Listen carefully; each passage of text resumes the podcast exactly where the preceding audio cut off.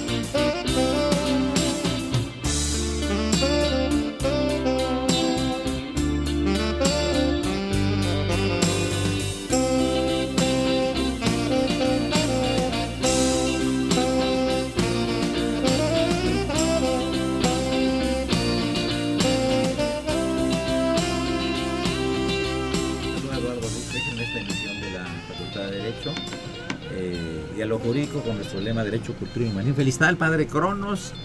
Está ahora así, pues apurando a traer música bonita, porque tiene ya como 11 años que cada lunes le pido su renuncia con carácter revocable por la música que trae, pero como que está sacándose la espinita. ¿eh? Saludamos en cabina al licenciado Raúl Romero Escuti, el niño de la radio, y por supuesto a Socorrito, a quien.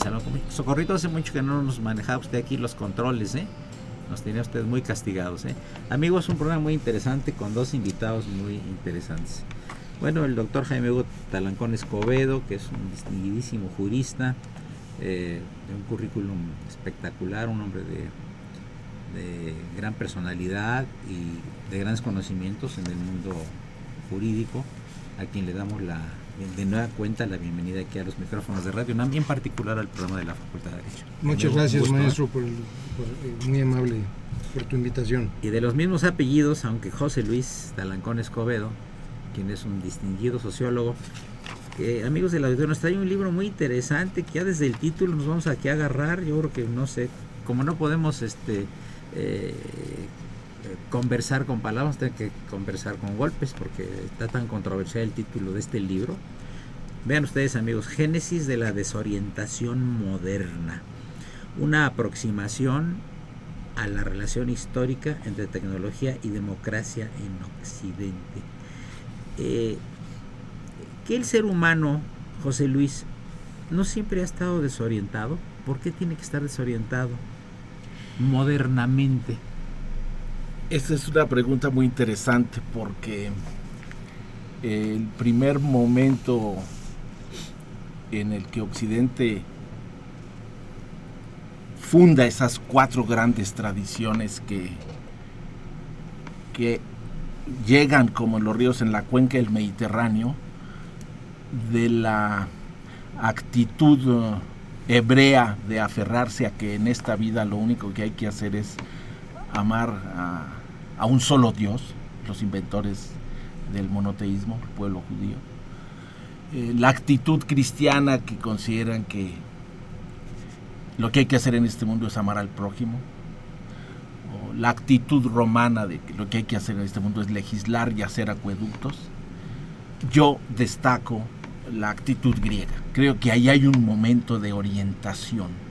El fundamento de la filosofía, es decir, la actitud griega que destaca que lo que hay que hacer en este mundo es saber, es cultivar el conocimiento, es amar el conocimiento. Y a partir de ahí creo que hay un momento de orientación. Lo que ocurre es que es muy complicado todo porque, pues, eh, Platón, al fundar la academia, hay un momento de estructuración del saber, pero por esa gran pasión por el poder. Platón, en Platón hay ese primer momento estructurante entre el saber y el poder. Pero como buen filósofo, piensa en las ideas y piensa en un mundo eterno e ideal por oposición a un mundo terrenal, corporal, vital. De tal manera que en Platón e, esa oposición, esa idea de que hay un, hay un modelo original, el gran demiurgo, es decir, realiza y, Platón se funda en los presocráticos y recoge todo este momento de, un principio de materialidad para explicar el inicio del mundo, recoge a los presocráticos, recoge a, Tales de Mileto y Heráclito y, y dice, sí, hay un demiurgo que organiza la materia, pero como una copia del modelo. A partir de ahí hay un idealismo, hay, hay, hay, hay un, un, poco la preocupación que tengo en el libro precisamente por decir cómo es posible que ese gran momento de la filosofía griega, ese diálogo, es, esas obras publicadas por Platón, esa relación con Aristóteles, ese, ese, con Pitágoras, cómo es posible que en ese, ese gran momento de la ilustración y la filosofía, donde hubo ese gran momento de orientación en la historia de Occidente, 1500, 2000 años después, hay un momento de desorientación, que viene, como lo trato de explicar a partir de estos 17 ensayos, eh, con el asunto del el renacimiento. Es decir, hay, hay, un quiebre ahí interesante. pero este, ¿no será inherente al ser humano la desorientación. Si te vas a, los primeros tiempos, cuando, bueno, quizá no había historia porque no la habían escrito, ¿no? Eh, pero posteriormente a esto, algo, algo como que es eh, que tiene que ver con el ser humano. El ser humano siempre ha estado desorientado, por eso me preocupa, ¿no? Y además me gusta, obviamente, el título de esta obra, Génesis de la desorientación moderna, ¿no? Porque yo creo que también si nos vamos al siglo XVIII, el XVII, el XVI y el XV. El XV en especial. Había desorientación. una desorientación, una desorientación eh, en el mundo que, que hace precisamente que, que esa, esa Edad Media encuentre una serie de cambios que van de los 1550 a los, a los 1550, en donde desde la caída de, la, de Constantinopla este, viene, viene a romper esquemas tradicionales europeos o que ellos ya lo sentían tradicionales y viene a romperle su, su gran eh, eh, camino a Oriente. Luego el descubrimiento de América viene a romper otro esquema, otra, otro paradigma que tenían ellos eh, muy fuerte.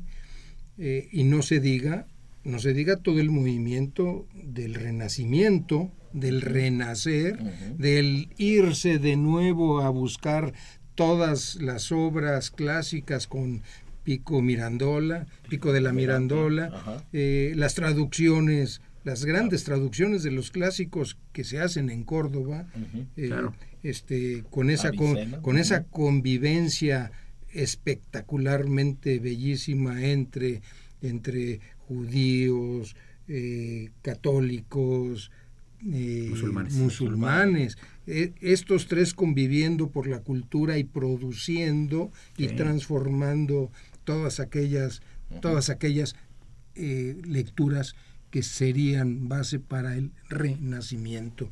Y la otra, la reforma protestante, que le dicen reforma protestante y sí fue una reforma, pero fue una auténtica revolución, una auténtica revolución porque vino la campaña de alfabetización más importante y más extraordinaria. Todo el mundo quería verla, leer la Biblia para poder estar en contacto con Dios. Y esto hace que todo mundo lea, eh, se ponga a leer, se ponga a estudiar, se ponga a escribir.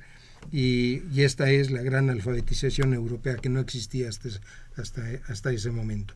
Pero sin embargo, sin embargo, mientras en Europa se está dando esta gran desorientación, esta gran desconcertación, esta gran transformación de ideas que vienen a sentar el mundo de la edad moderna, la, la nación que hace la contrarreforma y que se cierra a todas estas ideas de renacimiento y estas ideas de reforma, este, conquistan nuestro país.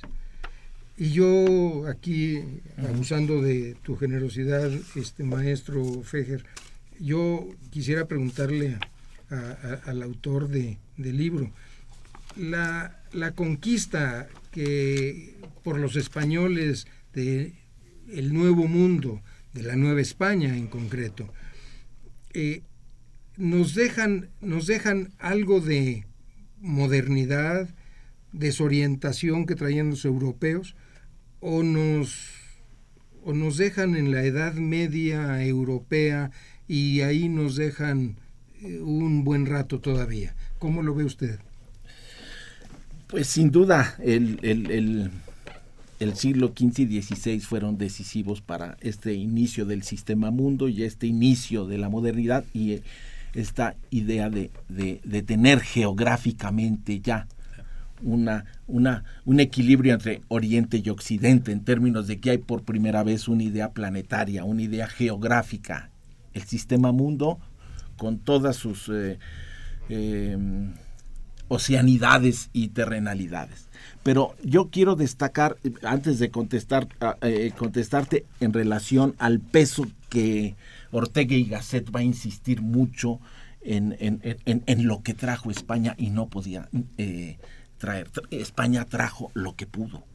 Y trajo gente ruda, y trajo gente maravillosa, trajo, pero también trajo el papel de la espada, el, objetivo de la corona y el, el cumplimiento de la evangelización. Es decir, la cruz, la espada y la corona van a implantar una especie como de segundo frente ante la guerra de la reforma. Si la reforma y la contrarreforma va a estallar un conflicto cultural que, como bien señala Fernando Brodel, curiosamente se va a repetir retomando la misma frontera que había dejado el Imperio Romano.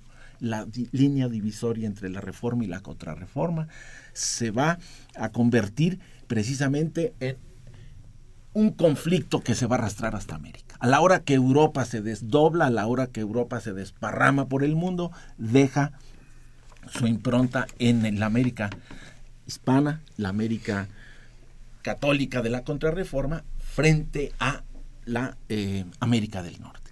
Y eso va a ser muy importante, sobre todo a la hora de pensar cuáles van a ser esos vericuetos que van a llevar del Renacimiento a la Ilustración. Pero regresamos en un momento. Regresamos en un momento, ya me quitó la chama, ya me la quitaste tú, así no, pero yo, yo, le quiero preguntar aquí al maestro José Luis, Sí, para que me lo conteste. También tú, por favor, después del, siguiente corte. musical. Estamos, cuando es rojo es que estamos en... Sí, pues estamos en el aire.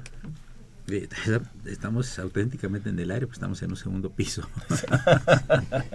Pero no, te quiero decir lo siguiente, este, que la, la, la religión no reforzó de alguna manera eh, la orientación quiero que me lo contesten después de este corte musical. Con todo gusto.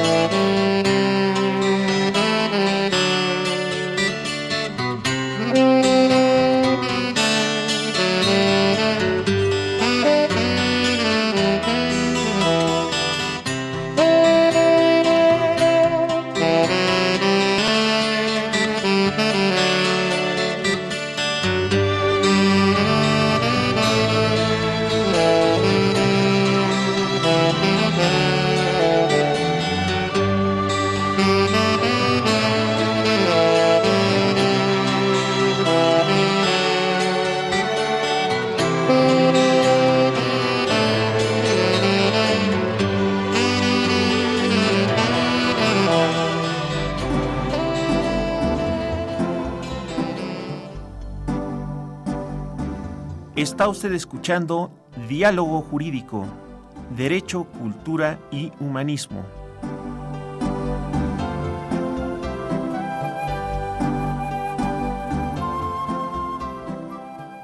A través del 860 de AM. El alma mater del cuadrante.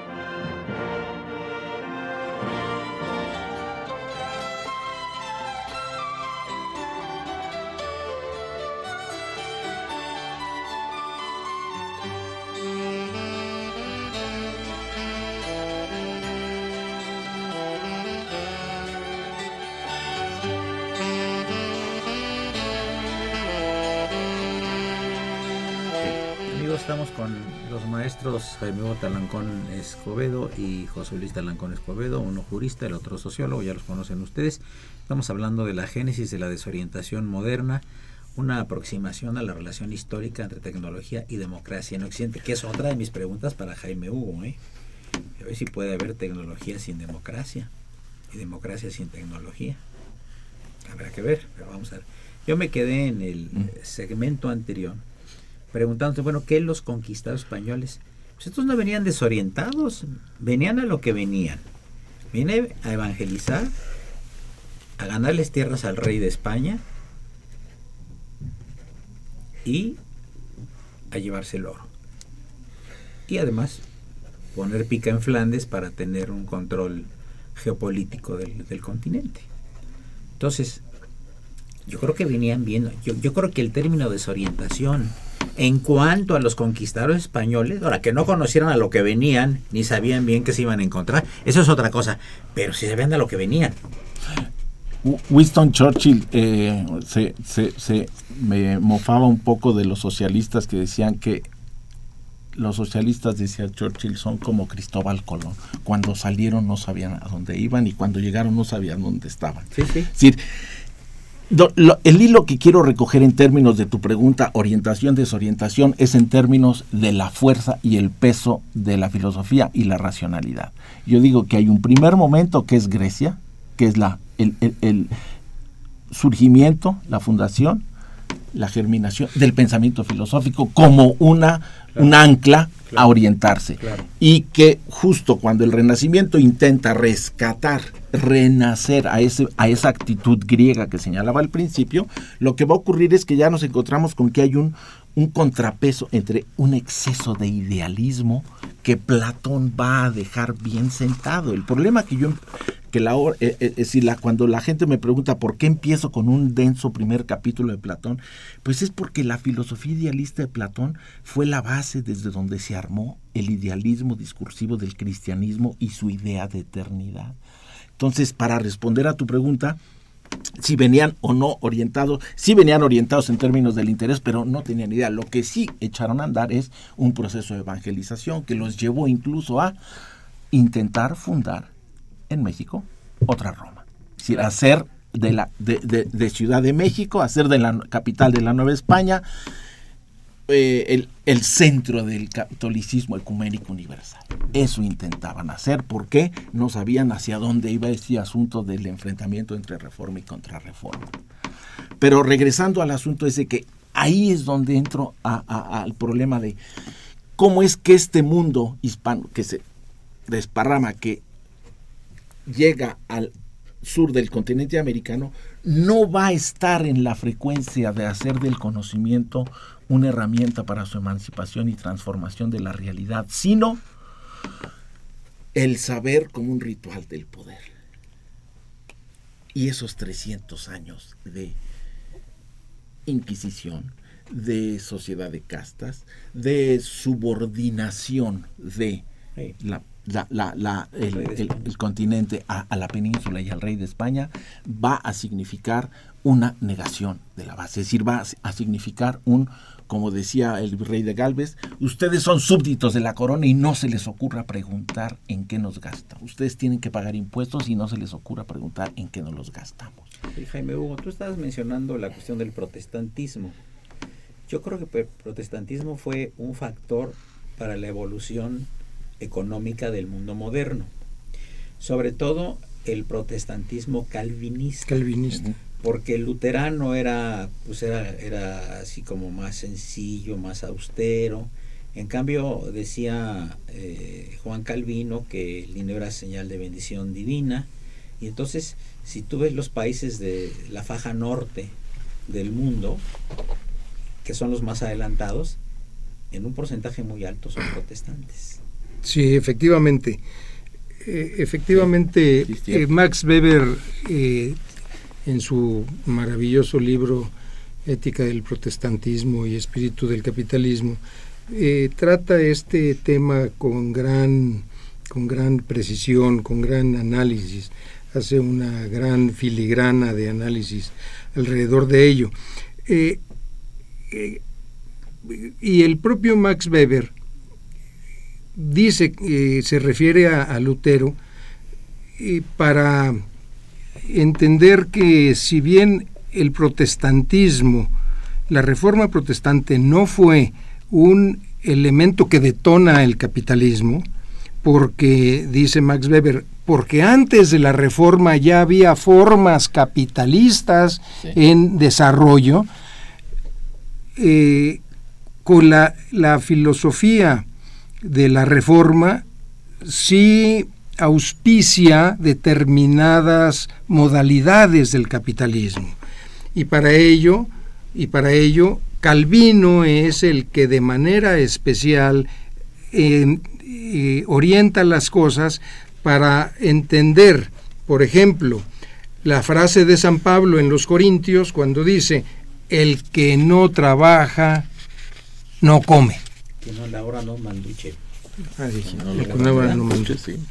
Así, tan fácil como eso. Y de ahí, y de ahí, y de algunas otras parábolas, Calvino dice, ¿cómo que, cómo puede ser aquello de que eh, es más fácil que pase un camello por el ojo de una, de una, de una aguja eh, a que un rico entre al... Es más fácil que entre un camello por una por el ojo de una aguja a que un rico entre al cielo al, reino, de los cielos.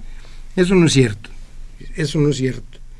Al contrario, al contrario, Jesús en su parábola de los hijos, de los hijos cuando les hereda y, al tiempo les pide cuentas de su herencia, él premia al que pudo multiplicar sus, su riqueza.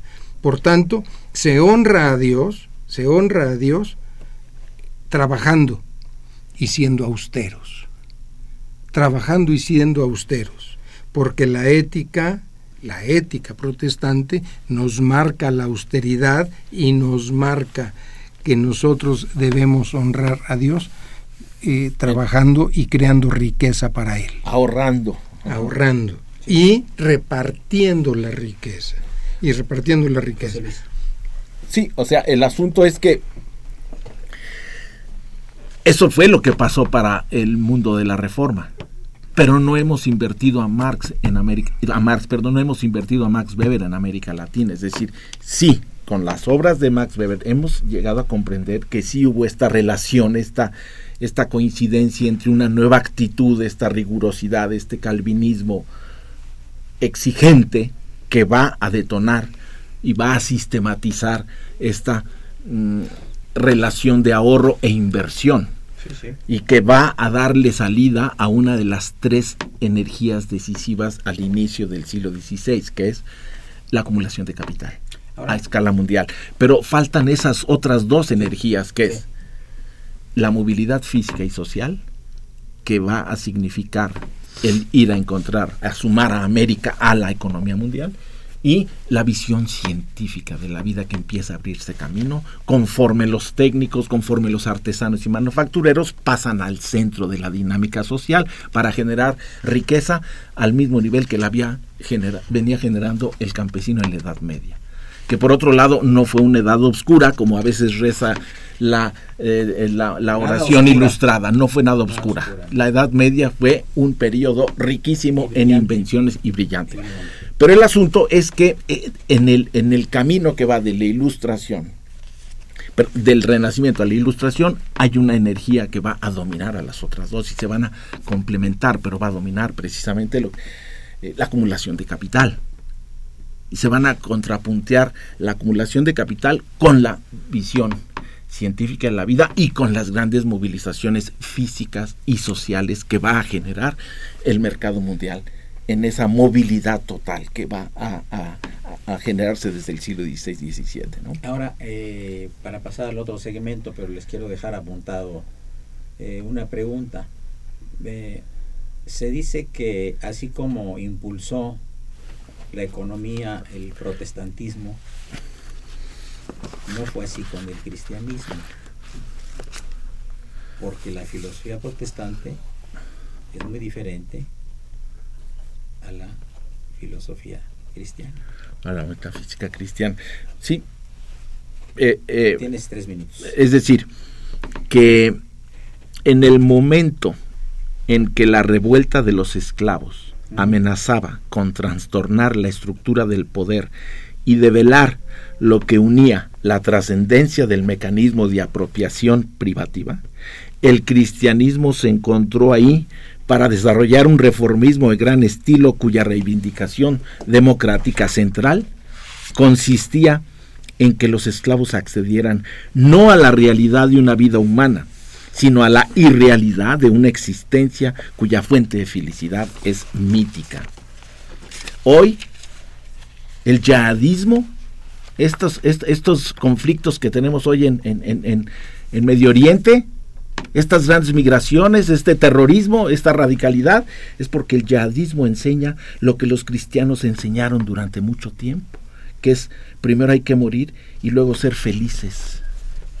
Es decir, hay, este, es que es el problema, que, que, que, Platón va a sentar las bases para que se desarrollen estos idealismos religiosos que van a perdurar hasta nuestros días y que va a significar que estos jóvenes sean engañados para que prefieran la muerte antes de transformar el mundo.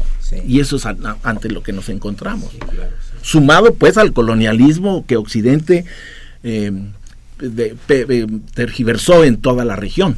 Claro. Aquí hay una llamada de, de Harriet Jones, a quien saludamos con el afecto de siempre. Felicita al panel, está gustando mucho el programa. Y pregunta que con cuál obra se despidió en el 14 de marzo la, respuesta, querida Harriet Jones, es la Rapsodia húngaro de Franz Liszt. Y el 21 de marzo también fue la respuesta fue Los Intocables, Los Intocables de Nelson Riddle. Esto se lo debemos obviamente al padre Cronos, porque es el encargado de la buena imagen que tiene este programa. Bueno, eso espero que tengamos buena imagen y que alguno nos esté escuchando, en el remoto caso que así sea. Gracias, continuamos unos minutos.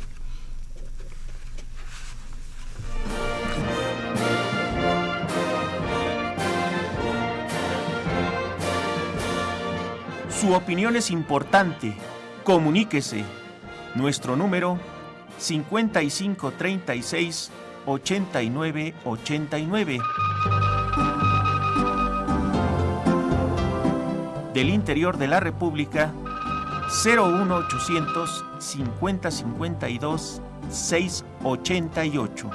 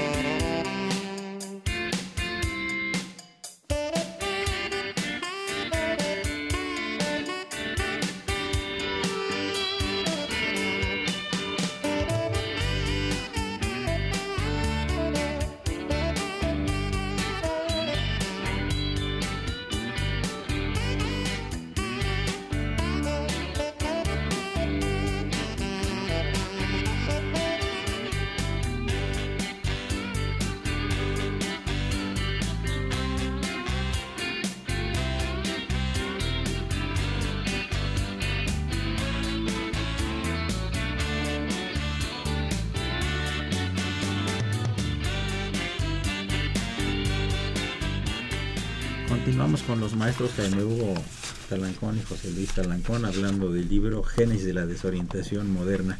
Aquí el maestro José Luis Talancón, este estupendo texto de ensayos, nos habla de un, de un personaje muy famoso, Giordano Bruno, que aquí afirmas tú que no es muy conocido en América. Eh, ¿Nos puedes platicar un poco para ilustrar nuestro auditorio? ¿Quién fue Giordano? ¿En qué época vivió? Etcétera? Giordano Bruno le tocó estar en el ojo del huracán del siglo XVI. Él eh, escribió una obra archirre contra supercrítica contra la Iglesia Católica titulándola Expulsión de la Bestia Triunfante en 1584. Eh, lo que no le gustó a la Iglesia Católica de la la actividad y las obras publicadas de Giordano Bruno es que primero las, publicara en Inglaterra y segundo que hiciera una crítica astronómica al modelo ptolomeico y aristotélico en el sentido de que el centro eh, del universo es la Tierra. Él ya también apunta a la idea de que, como Copérnico, y luego Kepler y luego Galileo. Pero antes de Galileo, lo que va a señalar Giordano Bruno es que más que finito, este universo es infinito. Esta crítica que va a hacer al modelo ptolomeico y al modelo aristotélico, lo va a sumar a una crítica a la colonización en América. Y lo va a, realizar con eh, una idea muy distinta de la idea divina como la venía manejando eh, el, Génesis. Y consiste precisamente en decir que Deus en natura in rebus, si Dios existe, es en la naturaleza, por su forma. Es decir, para él no hay una eh, deidad antropomórfica, antropocéntrica, sino que la deidad en todo caso es la naturaleza. hay un salto, hay un salto radical. De tal manera que entonces Bruno se va a convertir en, un, en una piedra en el zapato para, para lo la institución que él llama la bestia triunfante. Él es italiano, ¿no? Sí, él, es de Nápoles, ese es de Nolano, sí, es un pueblito cerca de Nápoles. Y es un espíritu muy activo, es... Em, no es matemático, no es un gran científico, es un gran filósofo especulativo, pero que eh, con una gran intuición. Giordano no, no, no, es, digamos, un gran filósofo y, no es un gran científico, pero las razones que nos da en favor de la infinitud del espacio y de la primacía intelectual del infinito, aunque no son muy convincentes, sin embargo, va a abrir una veta de reflexión que la iglesia no le va a perdonar. La iglesia lo apresa en Venecia en 1592, lo va a tener preso ocho años, lo va a torturar y el, en febrero de 1600 le va a cortar la lengua y lo va a subir a una cripta y lo va a quemar en Campo di Fiore, ahí en Roma. Todavía está su, este, está su escultura actual en Roma, un poco señalando, eh, y, vamos, es, uno de los personajes que la iglesia no ha perdonado. Es uno de los ¿Por qué tanta intolerancia con los pensadores, maestro? Pues porque porque las ideas son peligrosas. Porque siguen siendo peligrosas para, la iglesia. Tienen que ver con la formación de la subjetividad libre a la que la contrarreforma se va a enfrentar con la reforma. Sí, porque, porque, porque tiene que ver precisamente con la relación entre saber y poder. La iglesia tiene todo el control sobre el conocimiento en la Edad Media. Sí, claro. Y cualquier, y por eso cito también a, a, a Menocchio, porque es el personaje que junto con Jordan este, Menocchio, ustedes saben, este autor que va a encontrar Carlos Ginsburg, es un, es un campesino cuya lógica implacable logra contraponer su versión del origen del mundo a la versión bíblica y provoca la ira inquisitorial de las autoridades eclesiásticas. O sea, una de las ideas que atraviesa todo el libro es precisamente el periodo de los 700 años que duró la Inquisición la Inquisición va a modelar, a troquelar subjetividades. 300 años de, un, de, una metafísica opresiva, pues va a neutralizar las posibilidades de la producción de ciudadanos en el siglo XIX. O sea, Giordano Bruno va a establecer una crítica astronómica y antropológica a lo que va a significar el peso de la colonización durante 300 años.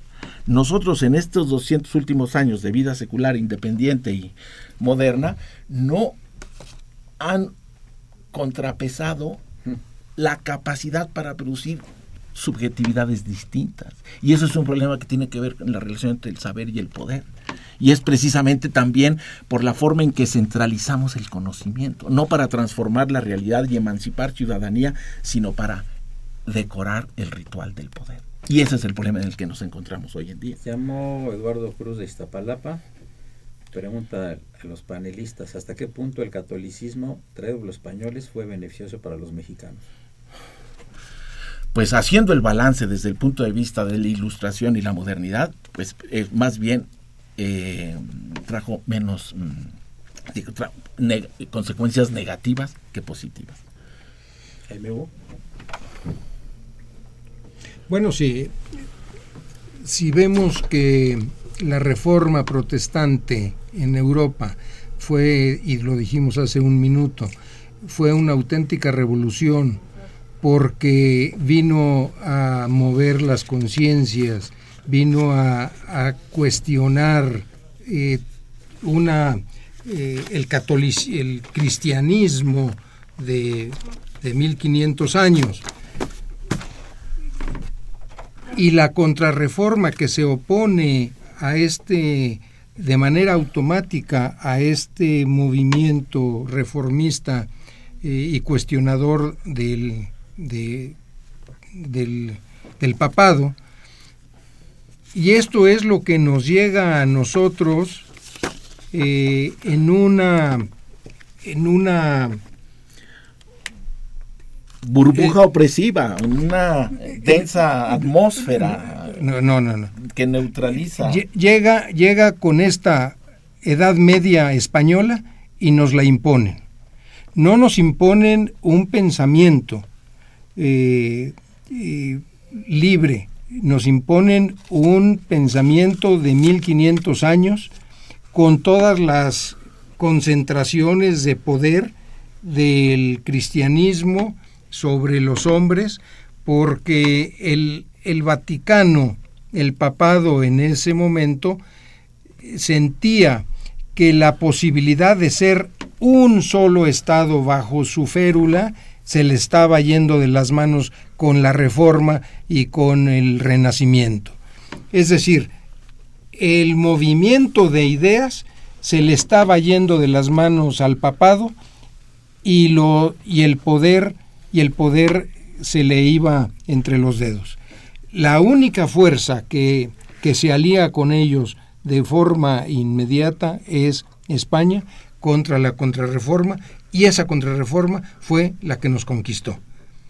Es decir, nos conquistó la reacción y no la evolución de las ideas. Es, exacto. O sea, yo le contestaría a Eduardo Cruz que simplemente haga el balance de lo que significa una forma eh, pedagógica. Es decir, la educación que la evangelización va a traer no va a ser una educación para formar sujetos pensantes, sino va a ser súbditos que memorizan. Y el problema con la educación en México es que se sigue enseñando para que la gente memorice y que no piense. El problema es que hay que pensar, hay que formar a la gente para que piense críticamente. El problema de 300 años de evangelización es, es, un, es un problema que troqueló formas de relacionarse el saber y el poder. Y ese es el gran núcleo en el que nos encontramos. Que la evangelización fue una una más de las armas políticas para el control político de la Iglesia y de España sobre las colonias que estaban conquistando. Es decir, la, la religión fue una, una arma todopoderosa de donde podemos deducir que el milagro de la Virgen de Guadalupe, un, un fenómeno eh, estudiable desde muchos puntos de vista y que es maravilloso sin duda, pero que ojalá la Virgen de Guadalupe hubiera llegado 100 años antes que los españoles este, y a lo mejor otra cosa nos hubiera orientado. No, la Virgen llegó con los españoles. Y ahí es parte de la conquista espiritual Claro. a la que todavía seguimos sujetos.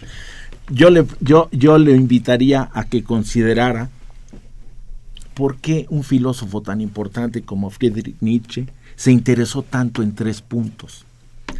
En desmantelar los valores que el cristianismo había inyectado en la subjetividad básica de los seres humanos en los dos mil últimos años de la historia. ¿Por qué se interesó en la muerte de Dios? ¿Por qué él señaló?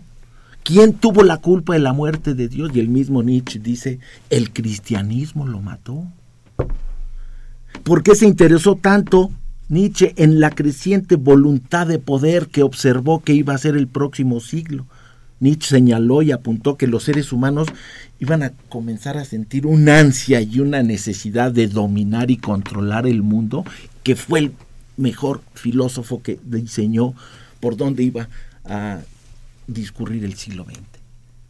Y es ahí donde está el asunto. ¿Por qué hay esta, gran, este gran suicidio de Europa que va a significar el haber llegado al finales del siglo XIX con un gran conocimiento en las ciencias físicas, en el electromagnetismo y en la radioactividad, esta gran ola de revolución científica que significó el, el- el sumar la electricidad al fuego y a las leyes de la termodinámica, esta segunda revolución industrial se va a convertir en un armarse los grandes imperios.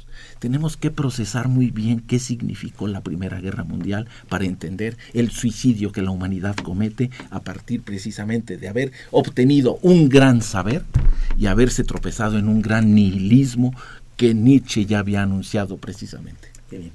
Eh, llamo Edgar Toledo Cuauhtémoc, que dónde se puede adquirir el libro del maestro Talancón. En la Universidad Nacional, en Avenida Universidad 3002, tercer piso, Centro de Enseñanza para Extranjeros. Perfecto, amigos, eh, continuamos en unos momentos. Gracias.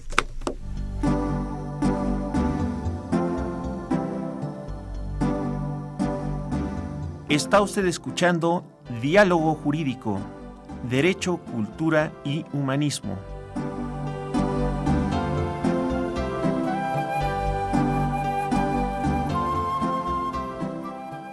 A través del 860 de AM. El alma mater del cuadrante.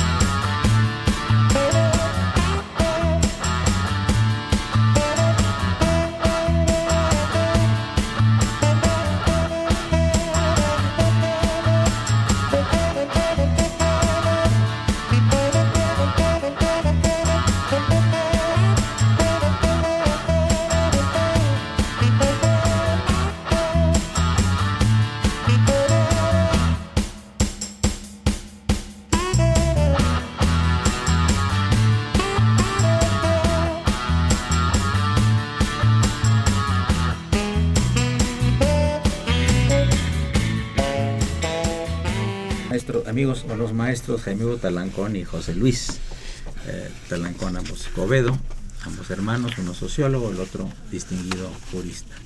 Bueno, a ver, aquí yo había hecho una pregunta hace rato al autor del libro, una aproximación a la relación histórica entre tecnología y democracia en Occidente. La pregunta, ¿puede haber tecnología sin democracia y democracia sin tecnología?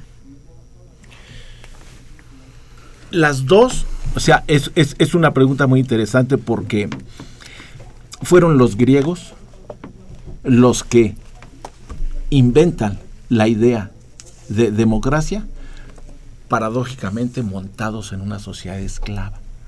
¿Por qué si los griegos avanzaron en la en la, en la idea democrática y en la idea de la filosofía, porque los esclavos habían resuelto todo el problema inmediato de las necesidades básicas, ¿no? Entonces, en ese sentido, la paradoja de Occidente es que plantea la utopía de la democracia, pero montado sobre una sociedad esclava. Sí, claro. Esa contradicción la vamos a arrastrar dos mil años. Y ahora, cuando precisamente de lo que se trataría es de que el conocimiento fuera accesible, y de hecho la tecnología con la web y con toda la revolución que estamos viviendo tecnológicamente, de hecho todo apunta a que la sociedad se democratice, pero lo que vemos es que justamente no es tan fácil ni tan sencillo. ¿Pero qué significa, Jaime, que la sociedad se democratice?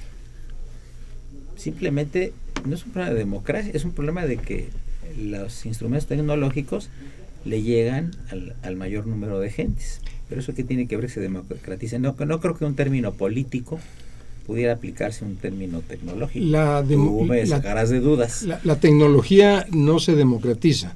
Lo que se democratiza son los beneficios de la tecnología. El conocimiento. El conocimiento que es parte de él. Y, a ver,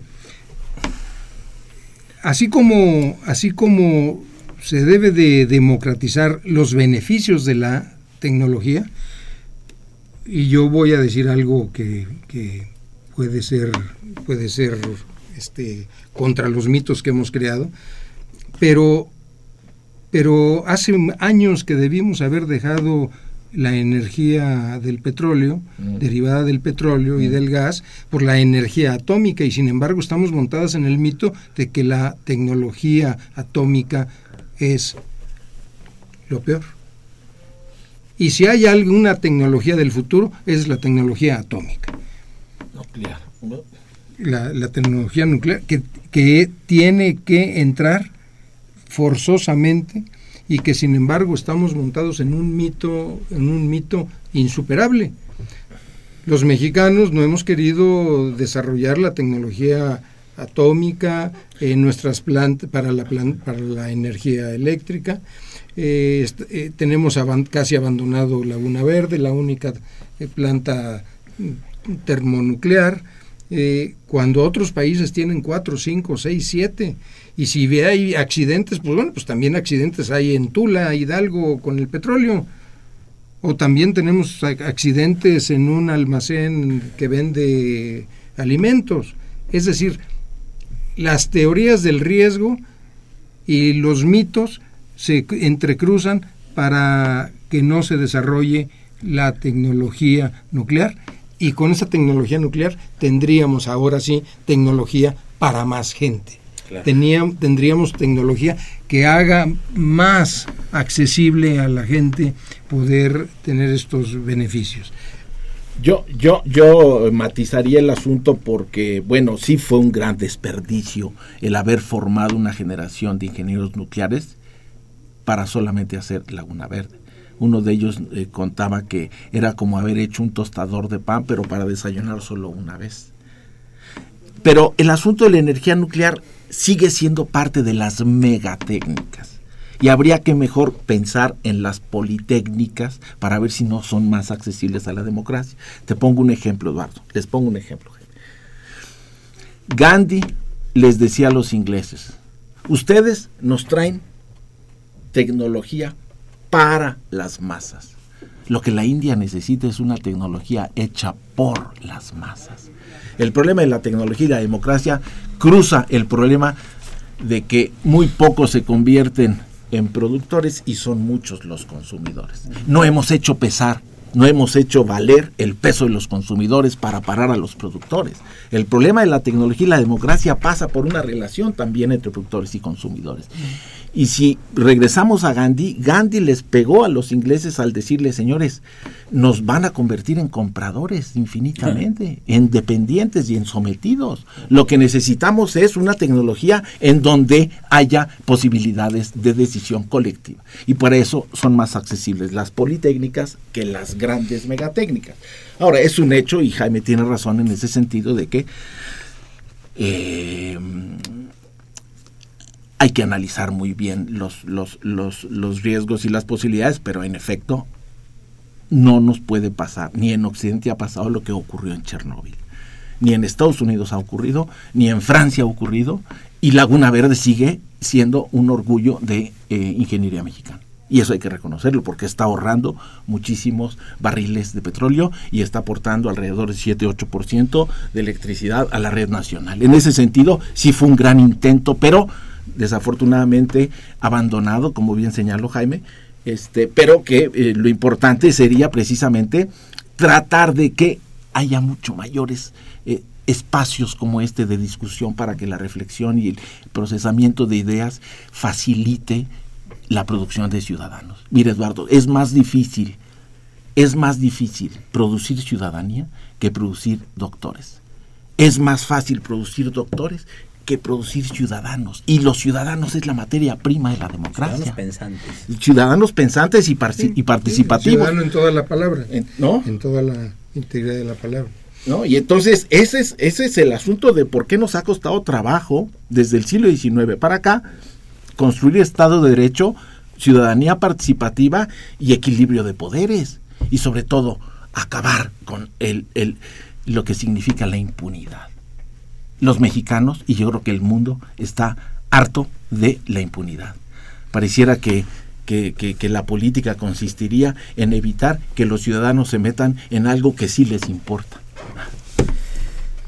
Aurora Camacho de Miguel Hidalgo felicita el programa y favor de repetir el nombre del libro. El libro es nombre es Génesis de la desorientación moderna, una aproximación a la relación histórica entre tecnología y democracia en Occidente, de José Luis Talancón Escobar y puede ser adquirido en la Vía Universidad. 3002, tercer piso, en el Centro de Enseñanza para Extranjeros. Jaime Hugo, muchas gracias por tu presencia y gracias comentarios. A, gracias a ti, maestro muy, muy gentil este, y muy, siempre ha sido un honor estar en tu programa. Muchas gracias. José Luis, encantado. Muchas gracias por traer el libro, por comentar todo esto. ¿no? Muy agradecido y muy contento de estar en tu programa, Eduardo, y saludos a tu auditorio. Gracias. Una operación de Socorro Montes, a quien saludamos con el afecto de siempre.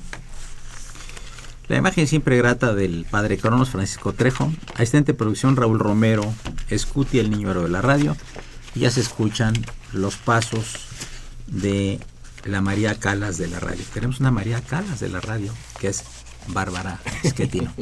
Soy Eduardo Luis Fejer, la mejor de las tardes, y continúen en la programación de Radio Universidad Nacional Autónoma de México. Uh, uh.